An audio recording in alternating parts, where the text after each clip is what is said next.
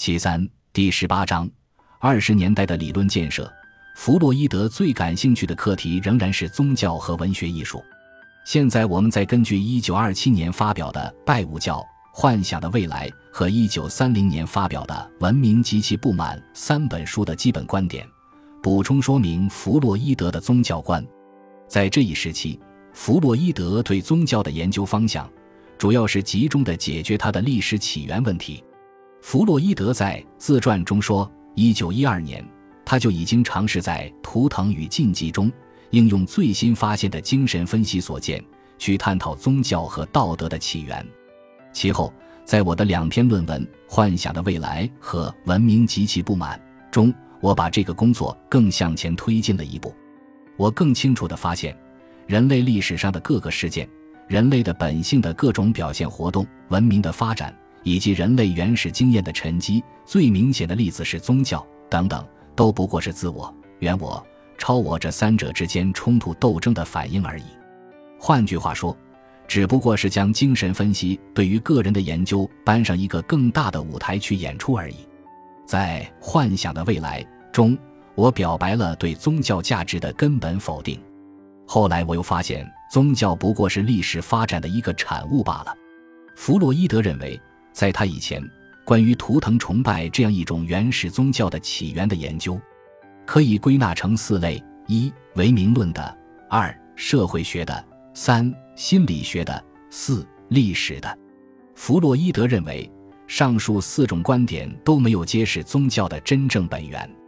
当然，上述四种观点中的最后一种历史的观点尚有合理的内容，可供我们深入研究宗教起源的借鉴。弗洛伊德认为，达尔文是用历史观点研究宗教的一个代表人物。达尔文从观察高等猿猴的生活习性中推论出，人类和这些猿猴一样，在早期曾以小群体方式集居生活。在群居中，由于极度的心理，使年龄较大和较强壮的男性担负起预防杂交的责任。达尔文在猿猴的习性中看出的迹象。弗洛伊德在研究幼年儿童的心理活动时看得更清楚了。男性儿童初期产生的恐惧心理起源于他们对父亲的恐惧。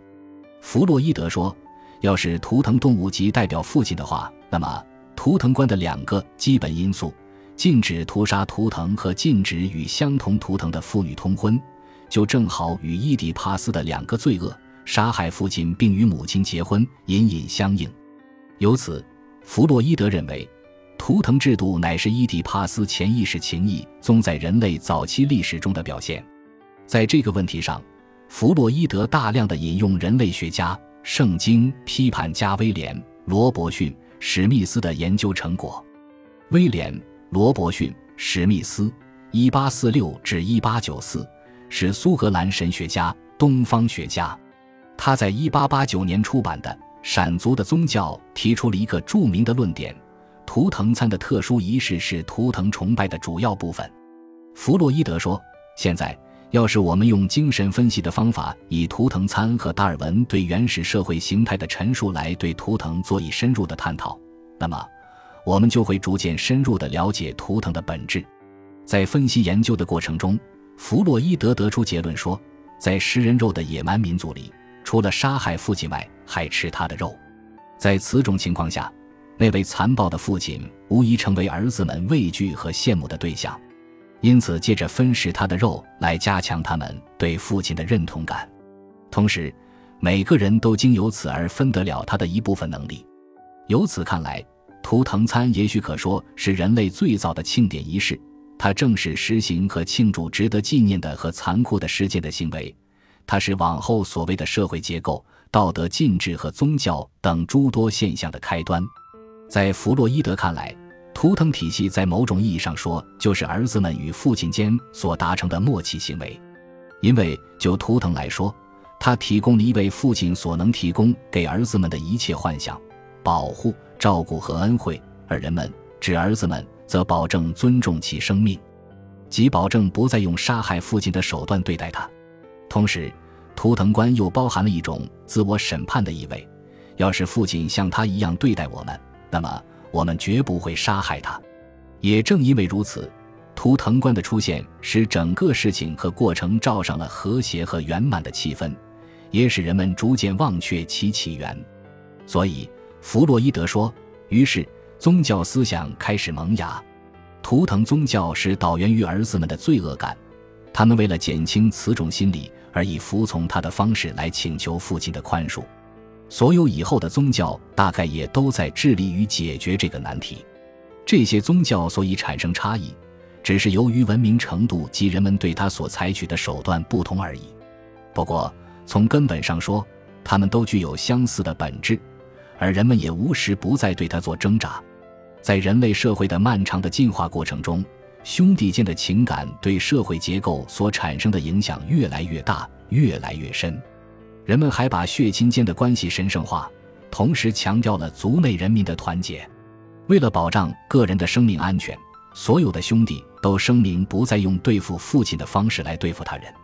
换句话说，人们开始防止任何类似父亲命运的再现。至此，带有宗教色彩的禁止屠杀图腾的禁忌，已逐渐附上了带有社会色彩的禁止兄弟相互残杀的禁止。原有的家长统治形态也开始首次为以血亲为基础的兄弟部落所取代了。最后，弗洛伊德得出结论说：“因此，我们可以说，社会的存在是建筑于大家对某些共同罪恶的认同，宗教则是由罪恶感及赋予其上的懊悔心理所产生。”至于道德，则一部分是基于社会的需要，一部分则是由罪恶感而促成的赎罪心理所造成。在社会的进一步发展中，神的观念代替了图腾的观念，神也不过是父亲形象的一种夸大形式而已。总而言之，对父亲的仰慕可说是构成各种宗教信仰的一个核心。自然，在以后的漫长演变过程中。人们对父亲或人们与动物间基本关系的改变，均可影响到人对神的看法。所以，父亲角色与图腾及神之间的关联性，是精神分析学应用于宗教研究时的一个极为重要的观念。弗洛伊德明确地表示了宗教观念的产生和演变是同原始社会从母系社会过渡到父系社会以及随之而来的家庭、私有制、国家的产生有密切关联的。弗洛伊德说。我无法具体的说明在发展过程中母神出现的情形，因为弗莱彻尔和罗伯逊·史密斯所提供的原始资料只限于父系社会的情况，因为他们的出现可能是在父神之前。不过有一点是可以肯定的，那就是对父亲态度的演变，其影响并不仅局限于宗教领域内，它同时也使社会结构发生了极大的变化。由于父神观念的产生。一个没有父亲的社会形式逐渐演变成一个以家长统治为基础的社会结构。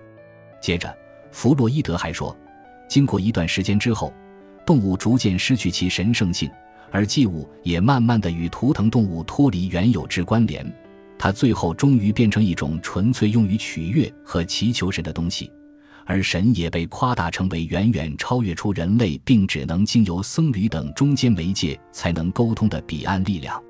就在这同时，国王的观念开始在社会制度上出现，家长统治的结构也逐渐转变成接近国家的形式了。